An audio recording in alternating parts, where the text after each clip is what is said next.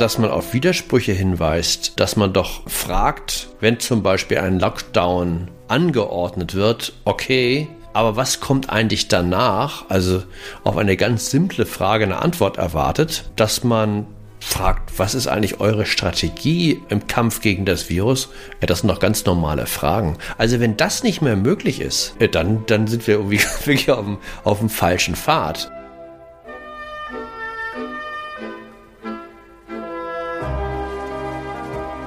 Hallo, ich heiße Sie herzlich willkommen zu Augsteins Freitag, dem Podcast des Freitag am Freitag. Hier beschäftigen wir uns einmal in der Woche mit den Dingen, wie sie sind und wie sie sein sollten und mit den Menschen, die sie besser machen wollen.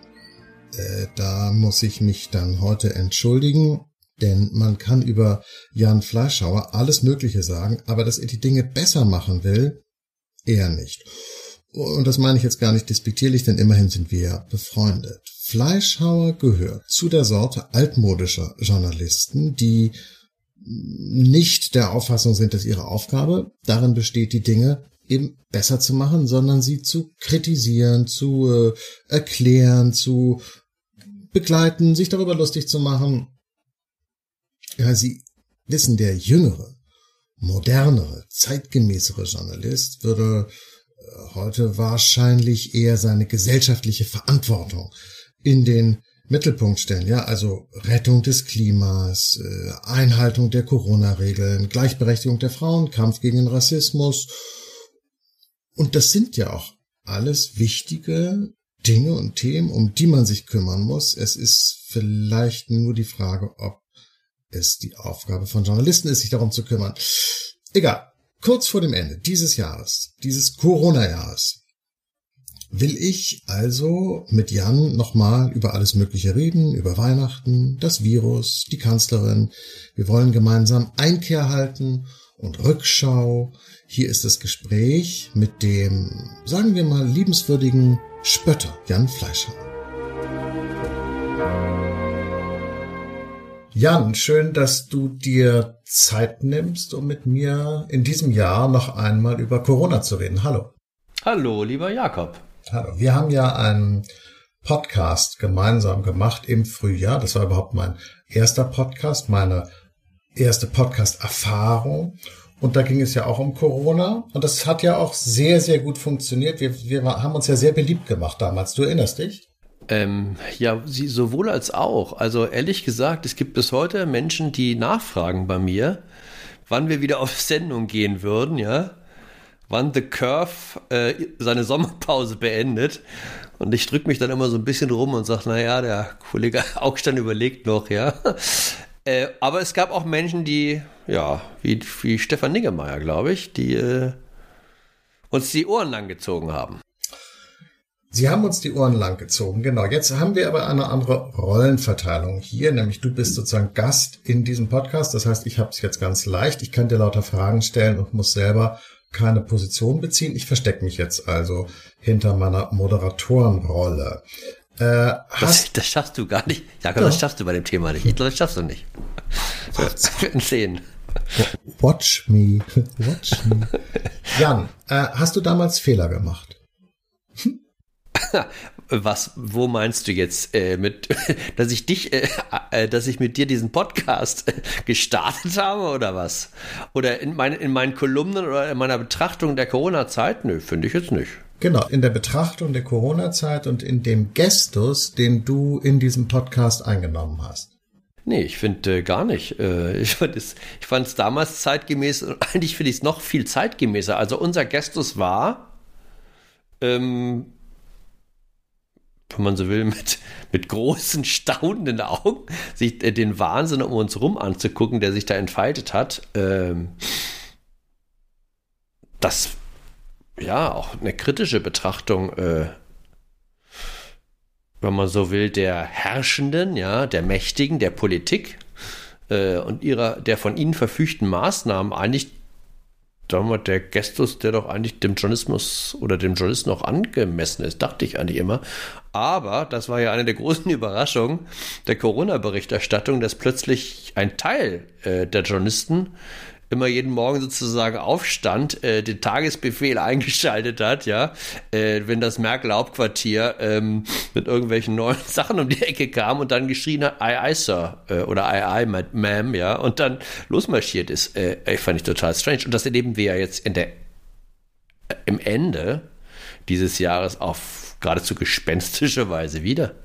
Pass auf, ich will es jetzt weder mir noch dir zu einfach machen. Also erstes äh, K-Wert, ähm, das ist jetzt keine narzisstische Selbstbespiegelung, was wir damals für tolle oder doofe Sachen gemacht haben. Das ist, finde ich, gar nicht so interessant.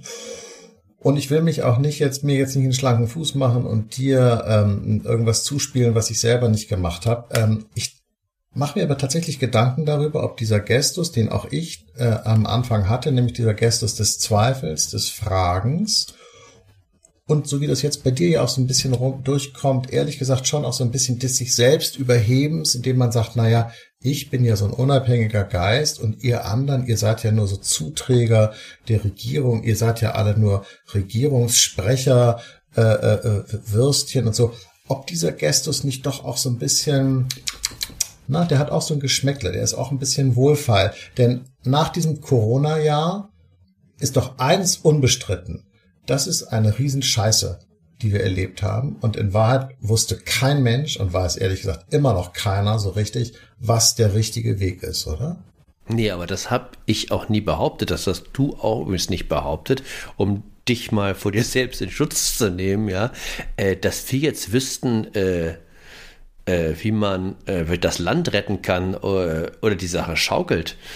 Ähm, aber dass man auf Widersprüche hinweist, äh, dass man doch fragt, wenn zum Beispiel ein Lockdown angeordnet wird, okay, aber was kommt eigentlich danach? Also auf eine ganz simple Frage eine Antwort erwartet, hm, dass man fragt, was ist eigentlich eure Strategie äh, im Kampf gegen das Virus? Ja, das sind doch ganz normale Fragen. Also wenn das nicht mehr möglich ist, äh, und man sich dafür äh, als Bürger oder als Journalist rechtfertigen muss. Ich, ich wüsste übrigens auch gar nicht, warum man sich da rechtfertigen sollte, weil, weiß ich, weil, weil das irgendwie defetistisch ist oder was. Äh, äh dann, dann sind wir irgendwie wirklich auf dem, auf dem falschen Pfad. Äh, und ich will mich auch, ich, ich würde nie sagen, dass jetzt Kollegen Würstchen sind. Das, das habe ich auch nie geschrieben. Aber ich finde so, ähm, ich weiß nicht, ähm, das ist doch auch jetzt äh, so im Dezember auf merkwürdige Weise dies, gib uns den Lockdown, ja. Äh, also wenn, wenn Kollegen von der Zeit, äh, fällt mir jetzt gerade einer ein, ähm, auf Twitter schreibt, Lockdown jetzt, Ausrufezeichen, ja. Was ist, was, das ist so, ich weiß gar nicht, ähm, also bei mir regt sich da Widerstand so innerlich, ja. Es ist, das ist so eine Mischung aus Selbstbestrafungswunsch oder Bestrafungswunsch und, und irgendwie auch so ähm, die Regierung anflehen, äh, uns zu sagen, wo es längst geht. Ich meine, dieser ganze autoritäre Gestus, dass sich der sächsische Ministerpräsident hinstellt und einer Erklärung sagt, jetzt brauche es autoritäre Maßnahmen. Und ja, ein paar Leute finden das dann eigenartig, aber es gibt auch gar keinen richtigen, gar keinen, sagen wir mal, keinen Widerstand gegen diese Art von Reden mehr. Also, weiß nicht, eigenartig. Ist denn der, der Kollege, also ich bin ja nicht mehr bei Twitter, deshalb bekomme ich solche Sachen ja gar nicht mehr mit. Ich bekomme übrigens sehr, sehr viel nicht mehr mit, also eigentlich fast gar nichts mehr. ja. Aber ähm, dieser Kollege, wenn er sagt Lockdown jetzt, eigentlich haben doch aber Journalisten immer und in allen möglichen äh, inhaltlichen Zusammenhängen kennt man doch so, China muss jetzt, Russland sollte, Washington darf nicht. Das ist doch eigentlich der normale journalistische Gestus, dass man der Politik immer sagt, was sie jetzt als nächstes zu tun ha hat, also was gemacht werden soll. Und wenn der Kollege sozusagen der Meinung ist, die Politik müsse jetzt den Lockdown machen, weil er glaubt, er könne das beurteilen, ja, dann ist das doch im macht er dann nicht irgendwie auch den normalen Journalistenjob? Das ist interessant, da hast du recht. Äh, genau über dieser Gestus ist es, den ich immer schon für eigenartig, äh, auch überheblich gehalten habe. Das ist ja so ein bisschen 90er Jahre, ne? kenne ich noch aus Redaktionskonferenzen im Spiegel, äh, als ich da anfing, ja, wo so ältere Herren in immerhin Tweetjackets, das sprach sehr für sie, äh, verglichen mit der heutigen Mode. Ähm, also dem Hoodie, ja, also im Tweetjacket dann so äh, ernst äh, über den Tisch blickten und sagten, ja, also was die, was der Kanzler jetzt tun muss, ja, um die Krise im südchinesischen Meer zu lösen. Und man sich eigentlich schon, wenn man so ein bisschen verstanden hatte, eigentlich nur kichern zurückziehen konnte in die Ecke, ja. Ähm, das war schon damals doof, ist heute noch viel döver. Ähm, äh, genau, das ist doch das, was ich nicht machen würde, was wir übrigens auch über das Jahr gar nicht gemacht haben. Zu sagen, das muss jetzt die Politik machen, sondern genau umgekehrt. Wenn die Politik was gemacht hat, zu fragen, macht das eigentlich Sinn, ist, glaube ich, eine, ist komplett anderer Ansatz. Aber heute sind ja ganz viele ganz junge Kollegen. Ich finde das ja auch interessant. Äh, äh, also auch weil du jetzt eben gesagt hast, 90er Jahre, ja, ein bisschen so Tweet-Sakko, dann fällt mir noch ein, irgendwie so Bauch hängt praktisch so über dem Gürtel und so. Und heute gibt es ja sehr viele auch junge Kollegen, die eigentlich auch ganz stark so diesen Gestus haben, äh, sie wissen, was richtig ist und die, und sie fordern sozusagen die Regierung auf und, und treiben die Regierung mit ihren Text und Kommentaren vor sich her. Nochmal meine Frage, ist es nicht normal, dass Journalisten das machen oder was stört dich sozusagen daran in diesem Fall besonders?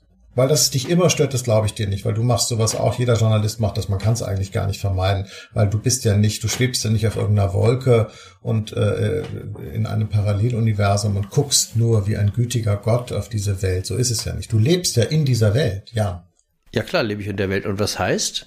Da habe ich die Frage, glaube ich, noch nicht ganz verstanden. Naja, die Frage ist, ob du sozusagen, ob das überhaupt geht, was du dir da vorstellst, dass sozusagen der Journalist der teilnahmslose Beobachter ist. Nein, nicht, nicht teilnahmslos. Nicht Nein, ich habe, mir löst das starke, merkst du doch, starke, starke Effekte auf äh, und Emotionen aus. Mm, also wie gesagt, wenn die, wenn die, wenn der bayerische Ministerpräsident ja hingeht und am Tag, als er dann den Katastrophenfall ausruft, sagt also äh, da habe ich ja so ein Schlendrian eingesetzt, ja.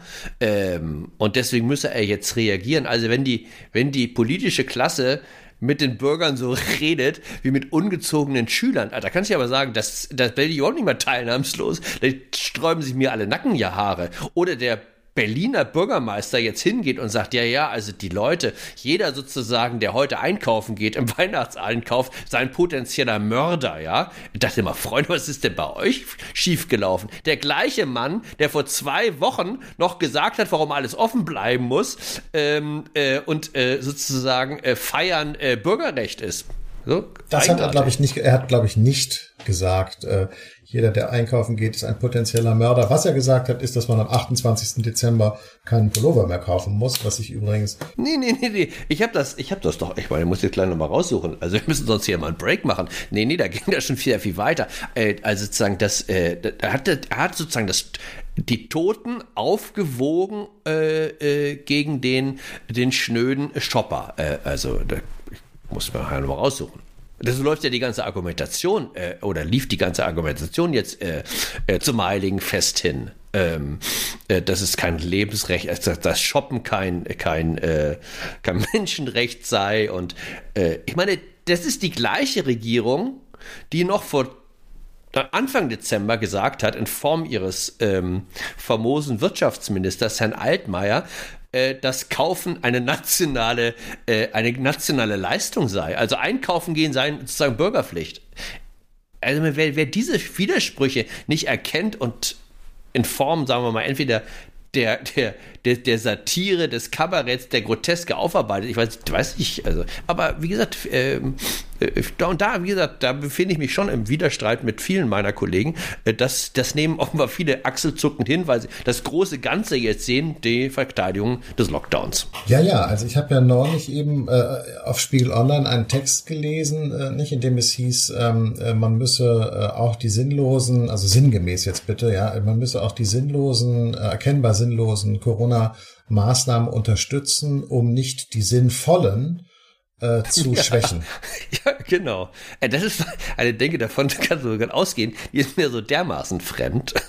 ja. Ja, und was du sagst mit den Satirikern äh, und den Kabarettisten ist natürlich schwierig, wenn dann so Leute wie Jan Böhmermann äh, ja auch in der äh, vordersten Front sozusagen der äh, Corona-Wellenbrecher unterwegs sind, ähm, dann kann er natürlich nicht gleichzeitig eine unabhängige irgendwie, weiß ich nicht, losgelöste Position sozusagen beziehen. Ich finde das interessant. Ich finde das ich meine, Ganze Jakob, nur um, um nur sozusagen eine eine kleine äh, ein Appetit haben aus der Twitter-Welt, die du nicht mehr betrittst. Jan Böhmermann Mitte Dezember ähm, 590 Tote, dann groß geschrieben 590. Warum warten wir noch? Kein Tag länger darf vergehen bis zum Lockdown. Lockdown jetzt. Auch so ein Lockdown jetzt äh, äh, Forderer. Das ist auch so eine, so eine, ich finde das auch so von, sagen wir mal, von Mensch, für, für Menschen, die ja eigentlich sagen, dass sie, dass Sprache ihr Werkzeug sei, ja, dass sie mit Sprache umgehen, auch so eine, so eine Selbstamputation. Lockdown jetzt, am besten noch drei Fragen, noch drei Ausrufezeichen dahinter. Das ist so ein bisschen so Querdenker von links, ne? Es ist, was ich bloß so, äh, was ich so merkwürdig finde, ist, dass diese Leute, dass die Leute über diese das sind ja so Vergatterungstexte, nicht? Das ist so, mhm. da, da soll die Öffentlichkeit vergattert werden. Äh, äh, man kommt praktisch so zum Appell, sammelt man sich und dann äh, kriegt man die Tageslosung sozusagen ausgeteilt. Und was mir dabei tatsächlich ein bisschen zu kurz kommt, ist so die kritische Überprüfung der tatsächlichen Maßnahmen. Da fand ich den Spiegel neulich ganz angenehm, der mal geguckt hat, äh, was die Politik eigentlich versäumt hat, so dass es tatsächlich zu dieser zweiten Welle ja dann doch noch gekommen ist. Ähm, äh, fast schon eine seltene Frucht sozusagen klassischen Journalismus, dass dann geguckt wird, was hätte man eigentlich anders machen können? Und dann eben der Verweis auf Tatar, äh, Tübingen, ja, Boris Palmer, der geschundene Boris Palmer, diesmal gelobt sogar von Parteifreunden, ja, sogar Grüne loben Boris Palmer dafür, dass er es eben geschafft hat, etwas zu tun, was in Deutschland im Frühjahr total verboten war, nämlich einfach zu sagen, wir schützen die Risikogruppen. Wenn man im Frühjahr gesagt hat, wir schützen die Risikogruppen, war das zynisch. Und heute freuen sich die Leute in Tübingen, die zu den Risikogruppen gehören, weil er sie nämlich tatsächlich mit ganz einfachen, vernünftigen politischen Maßnahmen geschützt hat. Und trotzdem war es schwer, offenbar ist es schwer in der Öffentlichkeit, äh, sowas wahrzunehmen und gut zu heißen. Woran liegt das? Was meinst du? Gut, der Lockdown ist ja letztlich auch das einfallsloseste Mittel. Das kann ja jedes Kleinkind, also einfach die Geschäfte schließen und dann darauf warten, dass das Virus irgendwann verschwindet, was es natürlich nicht tut. Das ist ja eines der Probleme des Lockdowns. Äh, vor dem Lockdown und nach dem Lockdown ist ja immer vor dem Lockdown. Äh, und ich glaube, es ist ehrlich gesagt auch ein Versuch ist der Politik, äh, vom eigenen Versagen abzulenken. ich habe mir für eine Kolumne die Mühe mal gemacht, mir anzugucken, vor zwei Wochen, ähm, als das mit den Zahlen gerade wieder so hoch ging, wo findet eigentlich das Infektionsgeschehen statt? Und dann hat man festgestellt, dass in fast allen Altersgruppen die sogenannten Inzidenzen, das ist ja auch so ein Fachwort, was wir jetzt gelernt haben, also die Zahl der Infizierten pro 100.000 Einwohner, über ein bestimmtes Intervall, dass die Inzidenzen in eigentlich allen Altersgruppen relativ stabil waren, außer bei den über 60-Jährigen, wo sie krass überproportional stieg, äh, die Infektion, und bei den dann 70- und 75-Jährigen in geradezu astronomische Höhen, immer gemessen an der Altersgruppe und der. So. Und das ist ja auch genau das, was sich abgebildet hat, dann, wenn man sich guckt, wo sterben die Leute oder wer stirbt eigentlich? Und das wird ja gerne so der Eindruck erweckt, als würde das Virus eben nicht diskriminieren nach Alter und Gesundheit, als ob wir alle irgendwie betroffen seien. Also eine große deutsche Schicksalsgemeinschaft, ja. Und das ist natürlich mitnichten der Fall. Also über 90 Prozent der Toten, ich glaube 87 Prozent, sind über 75, Durchschnittsalter 83. Ähm, so dass man eben zu dem Verdacht kommen muss, äh, dass äh, wenn wir eben in den letzten Monaten Alten- und Pflegeheime entsprechend ausgestattet hätten mit Schnelltests zum Beispiel, dass also jeder, der ein Altenheim betritt, getestet wird, ist er infiziert, das Pflegepersonal mit PCR-Tests, also diesen etwas anspruchsvolleren Tests daraufhin getestet hätte, die Bewohner rechtzeitig ausgestattet hätte mit Masken, und zwar nicht diesen komischen grünen, blauen, die nichts abhalten, sondern diesen FFP2 oder FFP3 dass wir ganz, also deutlich geringere sowohl Infektionszahlen als vor allem Todeszahlen hätten.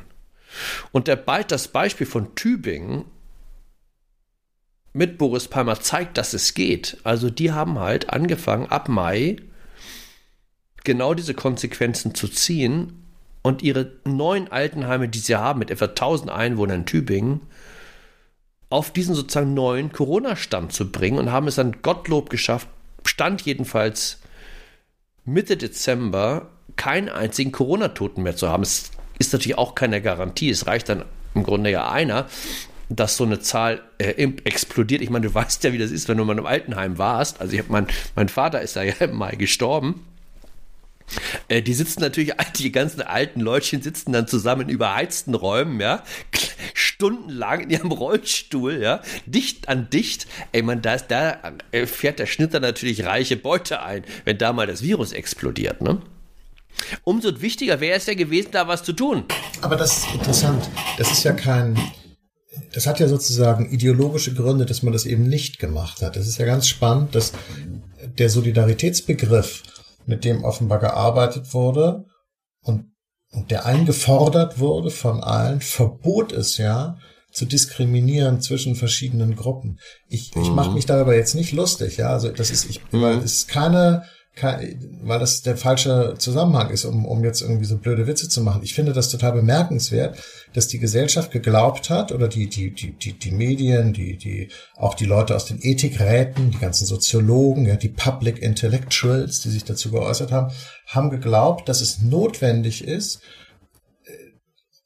die Gesellschaft als solidarisches Ganzes zu betrachten. Deshalb wurden ja auch immer zu äh, äh, in den, in den Zeitungen, im, im, Internet und so wurde ja immer den Leuten eingehämmert, es sterben nicht nur die Alten, es ist auch für Kinder und Jugendliche gefährlich, wobei aber der Blick in die Statistik sagt, na ja, also zahlenmäßig lässt sich das jetzt nicht so richtig äh, äh, äh, äh, untermauern. Das sind offensichtlich eben wirklich politische Aussagen gewesen, um die Leute moralisch bei der Stange zu halten. Und dadurch hat man sich den Weg verbaut, das Pragmatische zu tun, nämlich zu sagen, okay, wer ist denn eigentlich hier wirklich gefährdet? Und um die Leute kümmern wir uns. Und ehrlich gesagt, Geld genug war ja da. Du hättest ja jedem von diesen Leuten einen eigenen Pfleger an die Seite stellen können, äh, äh, so viel Geld wie jetzt ausgegeben wurde. Das finde ich schon wirklich eine ganz, ganz interessante und auch, auch rätselhafte moralische Fehlsteuerung. Und jetzt mal ohne, ohne Quatsch. Was glaubst du, warum man das gemacht hat? Denn der, der, gesunde Menschenverstand hätte meiner Meinung nach etwas anderes nahegelegt. Der gesunde Menschenverstand hätte gesagt, oh Gott, da kommt eine ganz gefährliche Krankheit. Lass uns alles tun, was wir können, um die zu schützen, die davon wirklich bedroht sind. Stattdessen hat man gesagt, lass uns alles tun, um die Ausbreitung der Krankheit in der Gesamtgesellschaft zu verhindern. Und zwar kostet es, was es wolle. Ist doch komisch, oder? Gut, über die Pointe, ehrlich gesagt, oder diese Bittere habe ich noch gar nicht nachgedacht. Das stimmt äh, möglicherweise genau, äh, dass uns diese Art von äh, Rhetorik, ähm, man dürfe ja nicht diskriminieren und äh, sich genau angucken, äh, wer stirbt, äh, dazu geführt hat, dass ähm, bestimmte Maßnahmen unterblieben sind. Vielleicht, ja. Also es geht ja, es geht schon sehr weit, äh, in der Tat, dieser, äh, dieser Impetus ähm, zu sagen, und zwar wieder jede, wieder aller Fakten, äh, zu sagen, also wir sind alle betroffen. Äh, ich erinnere an einen äh, Leitartikel in der Süddeutschen Zeitung von Constanze Bouillon, wo dann wirklich wörtlich drinsteht, es sterben nicht nur die Alten zu Hunderten täglich, sondern auch Kinder, Sportler und Sportlerinnen, mhm. Kerngesunde. Grammatisch heißt diese, dieser Satz, so war es glaube ich dann nicht gemeint in, äh, in, seiner, äh, in seiner letzten Form. Grammatisch hieß der Satz, jeden Tag sterben Hunderte von Kindern. Ähm, Na, nein, das meinte sie nicht. Aber ich, das ich meinte das sie auch nicht, gelesen. das hat sie übrigens geschrieben. Also, ja, ja, weil sie auch der deutschen Sprache nicht Egal. ganz so mächtig ist, der Grammatik, stand der Satz dann so, das hat sie nicht gemeint. Aber selbst äh, der Satz, dass täglich Kinder sterben würden, ist ja totaler Unsinn. Natürlich, wenn die Fallzahl groß genug ist, gibt es immer alles. Also es wird auch Leistungssportler geben, die an Corona sterben und Kinder. So wie es übrigens auch Kinder gibt, die an Leukämie sterben. Aber das ist natürlich nicht die, das ist natürlich nicht die Normalität. Also man kann das hier unterfüttern, auch damit auch unsere Leser, äh, Hörerinnen und Hörer ein bisschen äh, hier sehen, dass hier auch Journalisten reden. Also ganz klar, ja, äh, infizierten verstorbenen Anteil in der Gruppe von 0 bis 34 Jahre wird geschätzt auf 0,004 Prozent. Das ist der infizierten gestorbenen Anteil in der Gruppe von 0 bis 34 Jahre, 0,004 Prozent das sind sicherlich nicht die Leute, für die es sich lohnen würde, in der Süddeutschen Zeitung einen Leitartikel zu schreiben, sondern es geht um die Leute, die ganz, ganz alt sind. So, Entschuldigung, jetzt du wieder. Die zweite Frage ist, äh, wie weit natürlich jetzt, also, oder anders gesprochen, hm, man darf jetzt auch Leitartikel in seiner Wirkung nicht überschätzen. Äh, also unterbleibt verwaltungstechnisches Handeln in einer Staatskanzlei, weil Constanze Bouillon in der Süddeutschen Unsinn schreibt. Äh, nein. Sondern ich glaube, hier wiederum ist es einfach ähm, zum Teil entweder Unkenntnis, auch Unfähigkeit, ähm, vielleicht auch Desinteresse. Also die Politik hat reagiert, so ist es nicht. Im Oktober hat sie die Kosten Freiheit für Schnelltests in Pflege- und Altenheimen angeordnet.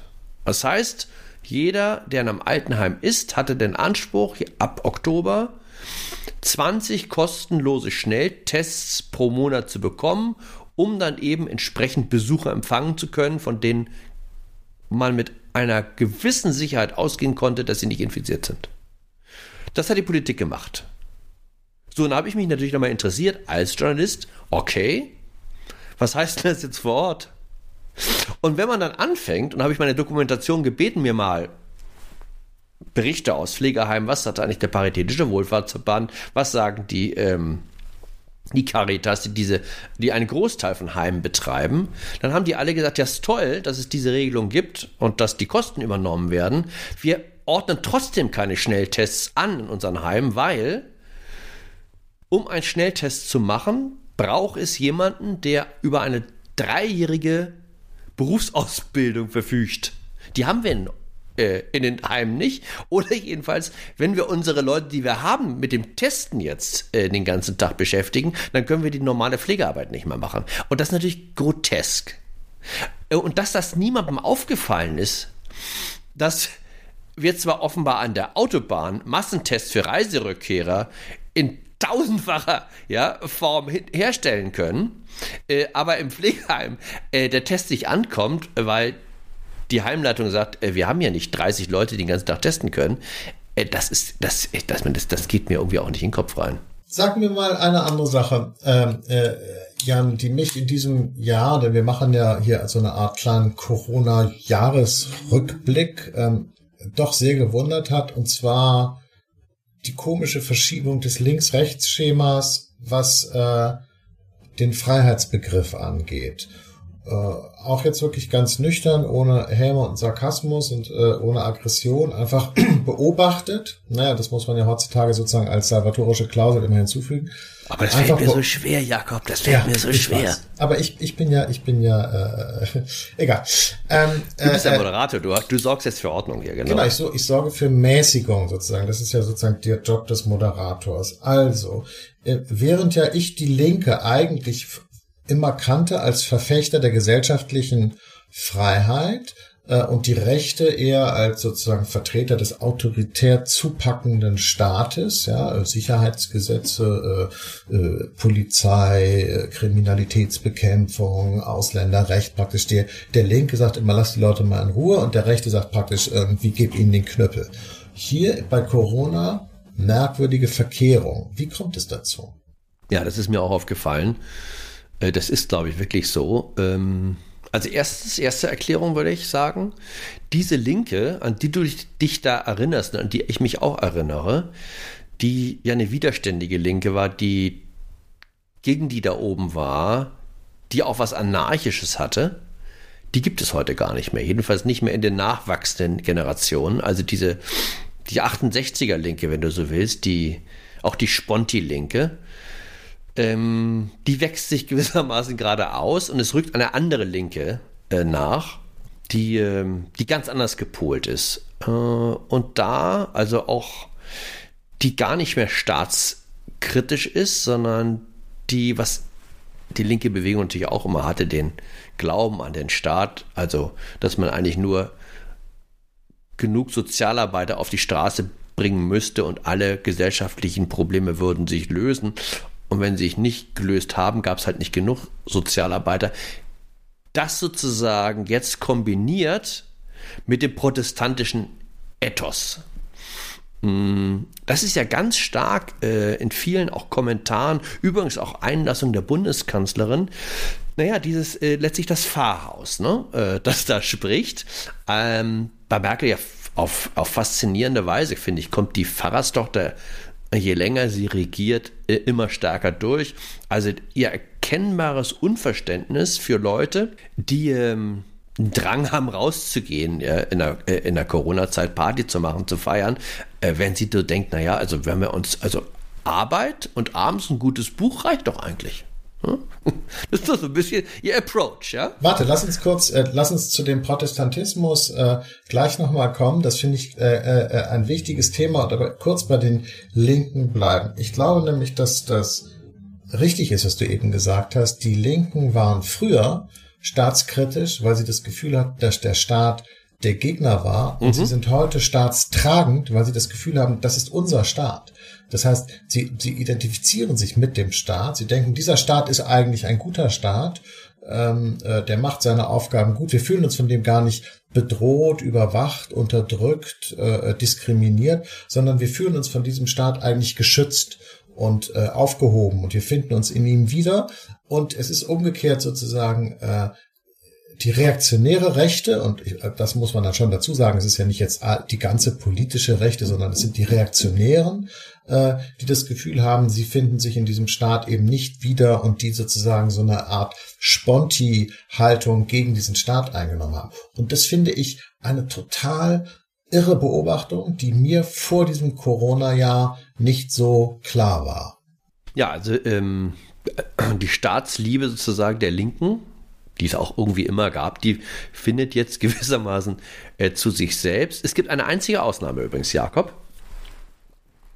Das ist Datenschutz. Ähm, da gibt es ja noch so eine Staatsskepsis. Also äh, der, der, Staat darf überhaupt keinen Einblick nehmen in irgendwelche Daten, äh, weil sonst schlimme Dinge passieren könnten.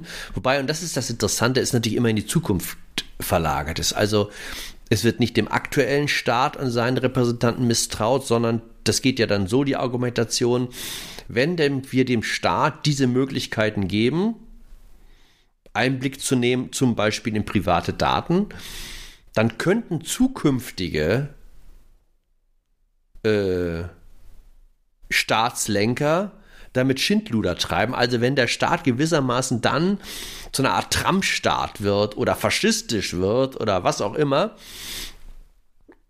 Und davor müssen wir uns gewissermaßen schützen. Ne? Naja. Das hat ja zu dem merkwürdigen Umstand geführt, dass wir alle Rechte in dieser Krise eingeschränkt haben, also Versammlungsfreiheit, Gewerbefreiheit, Bildungsfreiheit. Nur an ein Recht sind wir nicht rangegangen, äh, den Datenschutz, äh, sodass wir alle heute ein, ein, eine, eine App auf unseren Handys haben. Das ist ja mein Lieblingsthema. Ich bin da noch nie wirklich mit durchgedrungen, die völlig nutzlos ist. Also 20 Millionen Deutsche, was ein Riesenerfolg ist, haben diese Corona-App runtergeladen und wenn sie die aufmachen, dann sagt sie ihnen zwei Risikobegegnungen. Und dann fragt sich jeder natürlich ja, wann denn, wo denn, gegen wen denn, ja?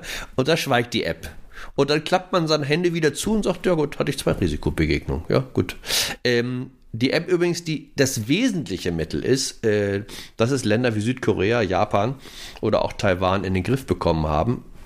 Anders auch als Karl Lauterbach behauptet, ohne harten Lockdown. Das nur so by the way.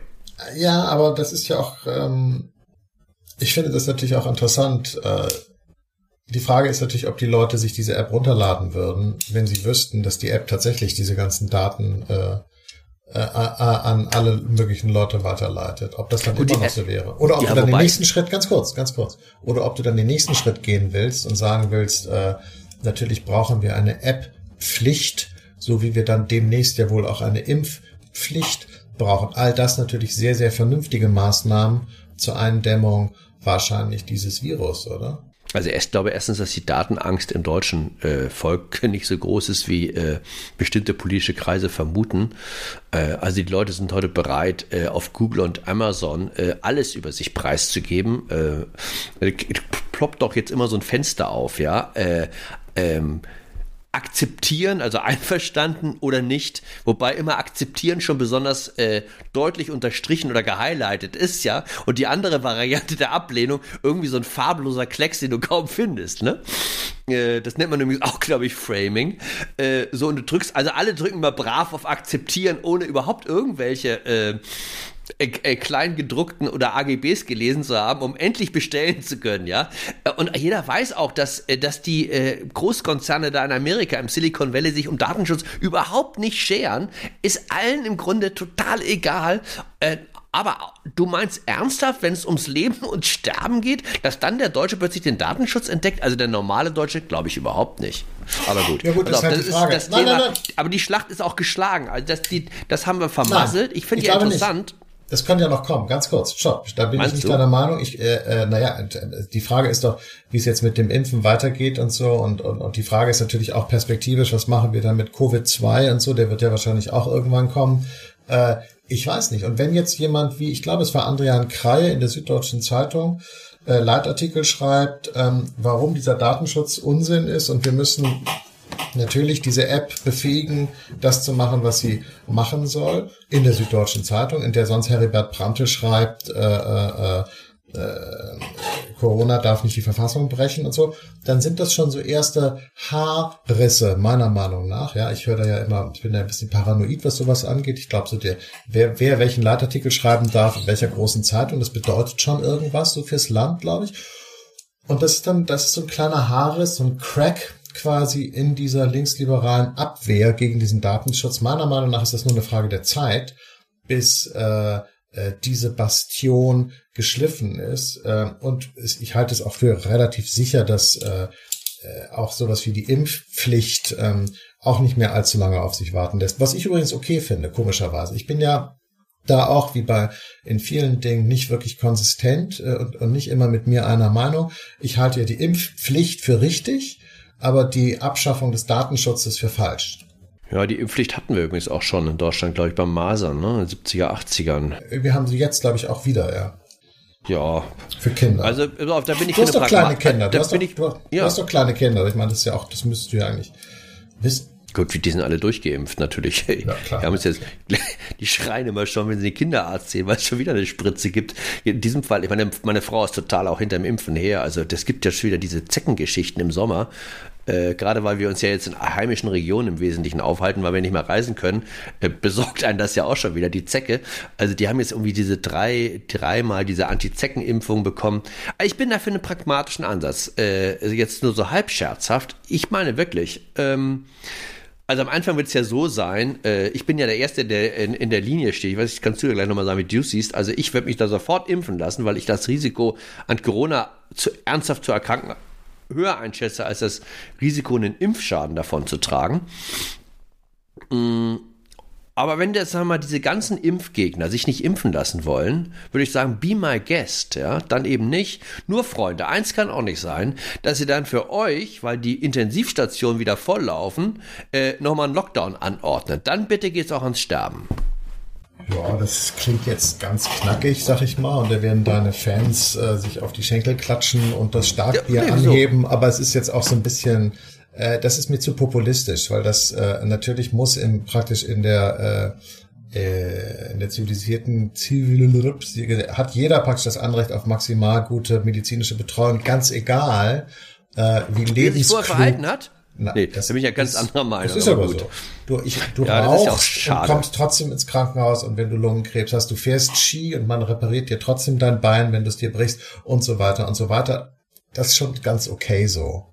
Auch das. Ja, aber, auf, aber es heißt ja, nein, nein, nein. Ich will ja auch nicht sagen, dass man das Krankenhaus äh, vorher, äh, dass die Krankenhaustür zufällt äh, vor dir und man sagt, ah, du warst, ich habe dich gesehen auf der auf der Querdenker-Demo, du kommst hier nicht ins Krankenhaus. Das ist, ja, das ist ja klar. Aber es geht ja um den Fall, dass die Betten nicht ausreichen äh, und die Leute, äh, weiß ich, dass wir wieder Triage ankündigen müssen und dann wieder gesagt den neuen Lockdown. Das ist ja jetzt auch die Begründung.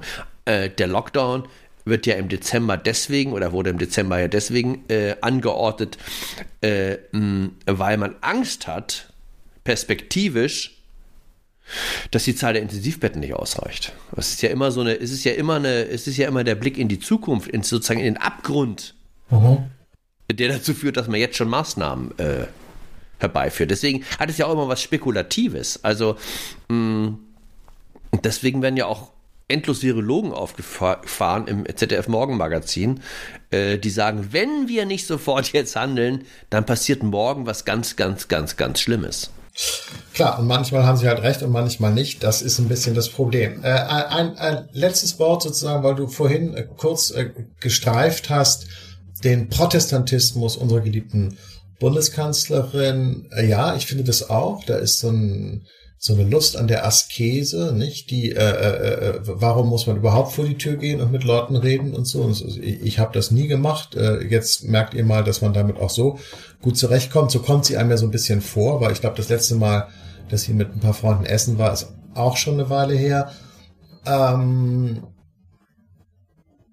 ich finde es ja ganz spannend, dass im Norden die Infektionszahlen grundsätzlich niedriger sind als im Süden. Ich habe gelesen, Südeuropäer haben doppelt so viele Kontakte wie Nordeuropäer. Innerhalb der Bundesrepublik Deutschland muss es ähnlich sein, denn Schleswig-Holstein und Mecklenburg weitgehend äh, infektionsfreie oder kontrollierte Gegenden. Bayern und Baden-Württemberg, wo die scharfen Politikjungs sitzen, ja, Söder und Kretschmann, da geht's voll durch die Decke. Ist ja auch komisch, oder? Ja, ich meine, ich bin ja aus Hamburg. Äh, ich glaube, als die das Abstandsgebot äh, im Sommer von anderthalb Metern aufge erhoben wurde. Großes Aufatmen in der Hansestadt. Endlich können wir zu den üblichen fünf Metern zurückkehren. Ja? So ein bisschen ja. ist natürlich, so ein bisschen ist das im Norden. Das ist ja. so, Corona-Witz. ja, komm, da ein kleiner Corona-Witz darf auch ja. noch mal zum Ende des Jahres sein. Ähm, ja, aber ähm, ja, das ist schon so. Ähm, gut, ich meine, das ist auch die ganze Überhöhung des Weihnachtsfestes natürlich bei Angela Merkel.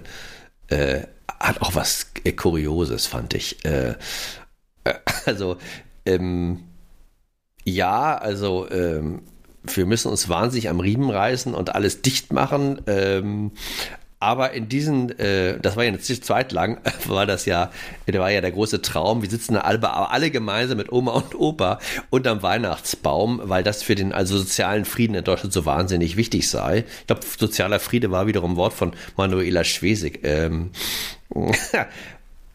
kann man wirklich nur auch anders sehen, wenn man aufs Weihnachtsfest blickt. Ich meine, das ist die Zeit, wo die meisten Menschen sich anschließend scheiden lassen. Höchste Suizidrate im Jahr äh, um Weihnachten rum. Mm.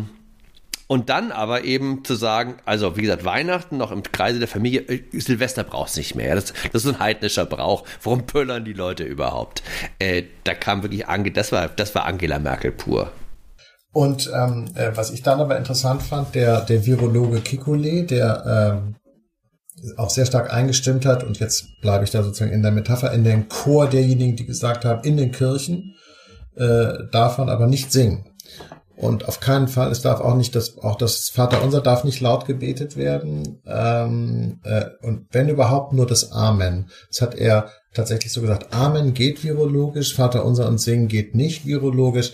Das ist sozusagen die, die, die Sicht der Wissenschaft, die da eben konkurriert mit der äh, Haltung der Politik, die uns sagt, Weihnachten ist noch wichtig. Ich bin da ehrlich gesagt äh, äh, Agnostiker. Ich, ich kann mich da gar nicht so richtig entscheiden. Ich gehe Weihnachten sowieso nie in die Kirche und ähm, tja, singen tue ich schon gerne. Weißt du, was mich, was, was an dem Punkt so, finde ich, interessant ist, dass, ähm, und das ist für mich eigentlich das große Rätsel bei Angela Merkel in ihrer Spätphase, dass bei jemandem, der nur wirklich von den Naturwissenschaften kommt, der ja äh, auch eigentlich so ein No-Bullshit-Typ ist, sie sich offenbar gar nicht da fragt oder dafür interessiert, wie das Infektionsgeschehen eigentlich im Detail aussieht. Ähm, dass es gar kein Interesse der Politik gibt, zu verstehen oder zu erkennen, wo stecken sich, meine banale, aber wahnsinnig wichtige Frage, wo stecken sich Leute eigentlich an? Äh, also wir verfügen dann über, sagen wir mal, die Kultur, über äh, äh, Restaurants und so weiter und sagen, also ihr müsst alle dicht machen, weil wir vermuten, dass sich die Leute da anstecken. Äh, oder jetzt in dem dann diskutierten äh, neuen Hammer-Lockdown, alle Geschäfte müssen schließen. Äh, warum eigentlich? Ähm, also wenn es so wäre, dass das Ladengeschäft ein Infektions-Hotspot ist, dann müssten ja eigentlich die Zahl der Infizierten unter Verkäufern und Verkäuferinnen extrem hoch sein. Ist sie aber überhaupt nicht, ist eher unterdurchschnittlich. Daran kann man schon erkennen, dass, dass da irgendwas gar nicht stimmen kann. So, und dieses Desinteresse letztlich, äh, auf dem aber dann gravierendste Entscheidungen aufsetzen, äh, für Tausende und zigtausende von Menschen, äh, das stört mich wahnsinnig. Ähm, und das kann ich mir auch gar nicht erklären. Auch eben auch dieses Desinteresse, ich komme nochmal darauf zurück, für die App. Mm, also, wenn es jemanden gibt, der sich eigentlich für Asien immer begeistert hat, für die Chinesen, ja, für deren ähm, auch Technik waren, dann war es Angela Merkel. Äh, und sich gar nicht zu fragen, wie haben es eigentlich asiatische Länder geschafft, zu einem relativ normalen Leben zurückzukehren, und da spielt eben die digitale Hilfe eine Riesenrolle, ey, das ist mir unerklärlich. Naja, Entschuldigung, da muss ich jetzt wirklich sagen, äh, das ist jetzt, äh, ich glaube, da irrst du dich einfach. Der Grund liegt ja auf der Hand, das wissen wir halt alle. Wenn du da äh, keinen, keinen grünen Punkt sozusagen bei der App hast, dann kannst du gar nicht in die U-Bahn einsteigen und, und so einfach ist das. Ich meine, wenn du dein ganzes, die, die gesamte Gesellschaft durchdigitalisierst und der Einzelne in jeder seiner Bewegungen und Lebensäußerungen permanenter Kontrolle unterliegt, dann funktioniert das natürlich auch einfacher die, die Frage finde ich schon da interessanter, die Bernd Ulrich neulich in so einem Text in der Zeit aufgeworfen hat, ob die Chinesen nicht auch ohne diese App äh, äh, äh, bessere Zahlen hätten als wir, weil sie einfach disziplinierter sind und nicht äh, in so einer Art pubertärem Trotz immer das Gefühl haben, oh, da wird was vom Staat äh, verordnet, da muss ich erst recht dagegen sein. Keine Ahnung, weiß ich nicht. Andererseits ist auch Quatsch, weil die Deutschen ja mit 70 Prozent diese ganzen Maßnahmen stützen. I don't know. Äh, äh, too much philosophy ja, zum Jahresende sozusagen, wie, welche Konsequenzen ziehst du denn ähm, sozusagen jetzt daraus für Weihnachten und auch für Neujahr, wenn ich das nochmal besinnlich fragen darf? Nun gut, ich habe mir ja diese Filme angeguckt der Bundesregierung. Äh, Veteranen berichten, wie sie den Covid-Winter 2020 überlebt haben. Ne? Botschaft, ähm, äh, um den Durchfall der Willen des deutschen Volkes zu stärken. Äh, Botschaft, also mit Dosen Ravioli und äh, Videospielen überlebt man alles. Äh, also totale Selbstabschottung. Das habe ich mir zum Vorbild genommen. Ganz kurz, das, ich habe das nicht gesehen. Ich habe das nur gelesen. Ich habe das nicht gesehen. So was gibt es, gibt es wirklich, oder? Ja, ist natürlich. Was, du hast das nicht gesehen? Äh, sag mal, du hast dich nicht nur von Twitter offenbar abgekoppelt, sondern von allen, allen sozialen Medien inklusive äh, des Internets dann. Äh, das war doch, ging doch rauf und runter, die Dinger. Ja, aber du merkst doch, ich, ich lese wieder ganz, ganz viel Zeitung in Papier. Jetzt kein Witz. Ist übrigens bei mir auch eine direkte Folge von Corona, übrigens jetzt ohne jeden Sarkasmus, äh, weil, weil Twitter hat mich derartig angeekelt, dass ich mich deshalb, und zwar wegen Corona, und ich bin jetzt komplett wieder zurückgekommen zum Papier. Ich find's toll. Also die Entschleunigung ist fantastisch. Lange Texte, äh, man denkt nach über Formulierungen, man denkt nach über Argumente und das meine ich jetzt alles ohne jeden Spott. Entschleunigung und Papier, das ist bei mir äh, das zentrale Ergebnis von Corona. Aber jetzt nochmal, es gibt also diese komischen, äh, so, so, so, so wie die tönerne Wochenschau, sowas? Nein, also die, äh, das Bundespresseamt, Herr, äh, Herr Seibert, hat Videos in Auftrag gegeben, äh, um äh, Menschen zu ermuntern, äh, mitzumachen äh, bei der großen nationalen Anstrengung, wir bleiben zu Hause. Und man sieht dort ältere Herrschaften, so um die 70, in einem Lehnsessel, äh, so ausgeleuchtet wie so äh, bei Guido Knopp-Dokus, ja, äh, Veteranen eben berichten aus Stalingrad, äh, wie es damals war. Äh, also ohne, ohne jetzt ohne Witz. Das ist äh, richtig nachempfunden. Daraus liegt auch die gewisse Komik und die berichten eben, wie sie damals überlebten. und dann gibt es eben einen Rückschnitt sozusagen, also es ist aus dem Jahre dann 2060, zurück eben in den Covid-Winter 2020 und wie sie dann da sitzen eben und sagen, also mit Dosen Ravioli und Videospielen auf der Couch äh, den Winter äh, äh, äh, überstanden in der Isolation. Ja? Das ist aber eigentlich gar nicht so lustig, oder? Äh, das wurde, einfach, wurde wahnsinnig gefeiert und Justin Trudeau aus Kanada hat dann auf Twitter geschrieben, also dass die Deutschen auch den Humor entdeckt hatten. Ich fand es aus vielerlei Hinsicht sehr, sehr merkwürdig. Also wenn wir beide Witze reißen, und ich habe ja schon den einen oder anderen meiner schlechten Witze hier heute zu, zum Besten gegeben, ist mal das eine. Ich bin im Unterhaltungsgeschäft. Äh, Steffen Seibert ist Chef des Bundespresseamtes ähm, und damit Sprecher einer Regierung, die in das Leben von Tausenden, Abertausenden von Menschen zum Teil gravierend äh, und zu deren Nachteil eingreift. Und ich finde, darüber sollte man ehrlich gesagt keine Witzchen machen.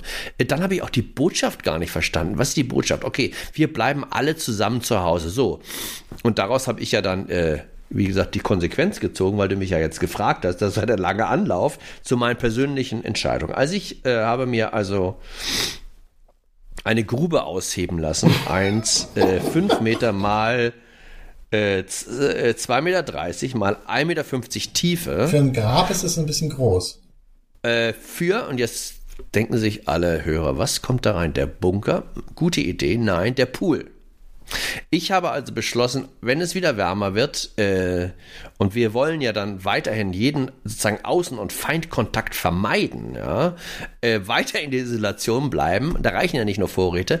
Also ich habe mir den Pool sozusagen in meine Bunkeranlage setzen lassen und warte jetzt stündlich gewissermaßen auf den Anruf des Bundespräsidialamtes, um mir das Ritterkreuz am Bande zu verleihen für besondere Tapferkeit im Covid-Einsatz. Ich finde es interessant, dass du eben gesagt hast, dass Herr Seibert, der Chef des Presse- und Informationsamtes der Bundesregierung, äh, im Informationsgeschäft tätig ist und du im Unterhaltungsgeschäft. Ich sehe es natürlich andersrum. Ich glaube, dass die Pressestelle der Bundesregierung das Unterhaltungsgeschäft besorgt und wir das Informationsgeschäft. Ähm, Jan, ich danke dir ganz herzlich für dieses Gespräch. Ich wünsche dir frohe Weihnachten und das gleiche äh, fürs äh, neue Jahr und vielleicht reden wir im neuen Jahr wieder einmal auch über etwas anderes als über Corona. Danke dir. Tschüss. Danke. Tschüss.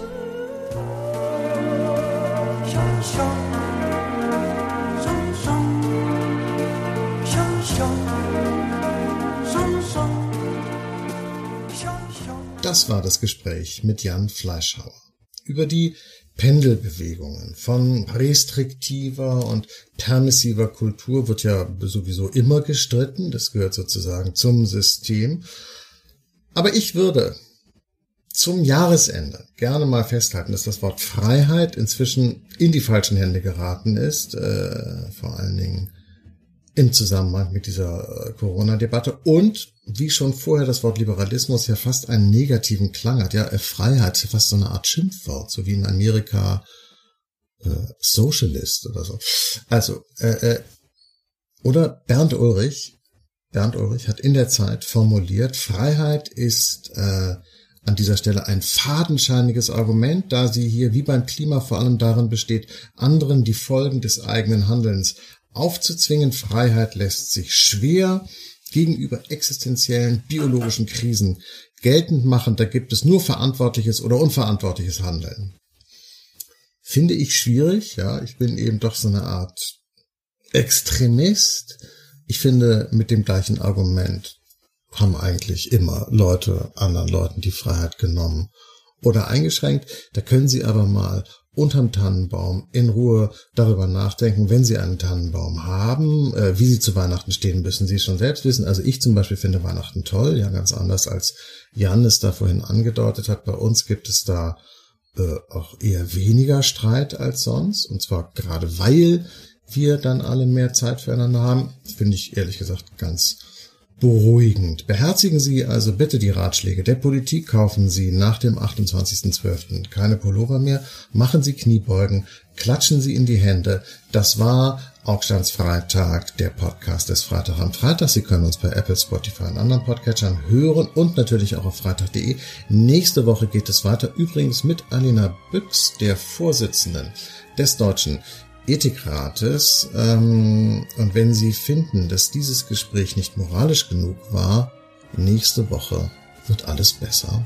Danke, Ihr Jakob Augstein.